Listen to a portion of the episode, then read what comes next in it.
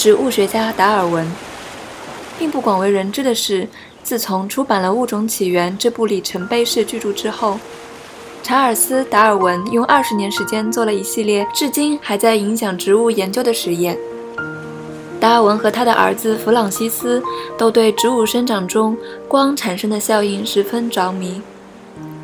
在他的最后一本著作《植物的运动力》中，达尔文写道：“几乎没有什么植物，其某一部位是不会向着侧面光弯曲的。”这话用不那么啰嗦的话来说，就是几乎所有植物都向着光弯曲。我们随时能看到室内植物冲着从窗户射进来的阳光垂头弯身，植物的这一行为就叫做向光性。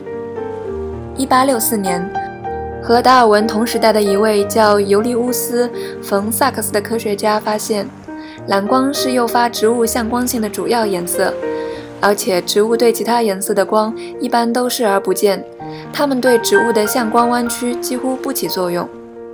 不过，当时没有人知道植物是如何靠哪个部位看到来自某一方向的光的。在一个非常简单的实验中，达尔文父子揭示了植物的向光弯曲和光合作用无关，实际上是由植物内在的向光运动能力引发的。在实验中，达尔文父子让一盆金丝雀异草在一间完全黑暗的屋子里生长了几天，然后。他们在离花盆十二英尺的地方点燃一盏很小的煤气灯，灯光很昏暗，使他们无法看见幼苗，也无法看到用铅笔在纸上画的线。然而，只过了三小时，异草就明显地向这昏暗的灯光弯过去了。弯曲总是发生在幼苗的同一部位，茎尖以下大约一英寸的地方。这让达尔文父子提出疑问。异草的什么部位看到了光？他们做了一个现在已经成为植物学经典的实验。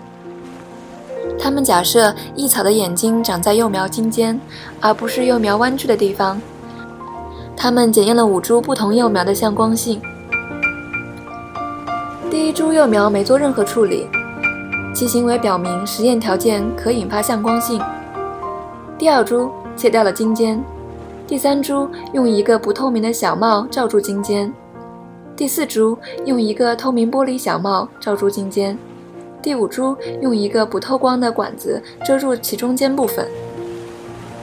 在这个实验中，幼苗的生长环境和前一个实验相同。未处理的幼苗理所当然向光弯曲，同样，中间部分套着不透光管子的幼苗也向光弯曲。然而，如果除去幼苗的茎尖，或者用不透光的小帽罩住它，幼苗就失明了，无法向光弯曲。然后，他们又见证了上述第四个场景中植物的行为：幼苗仍然向光弯曲，好像它的茎尖上根本没有小帽一样。不同之处在于，这里的小帽是透明的。达尔文父子认识到玻璃可以透过光，使其照在幼苗的茎尖上。于是，在1880年发表的一份简单的实验报告中，达尔文父子确证向光性是光照射到植物苗梢的结果。苗梢见到光，把信息传递到植物的中部，使它向着光的方向弯曲。达尔文父子便这样成功地展示了植物的原始视觉。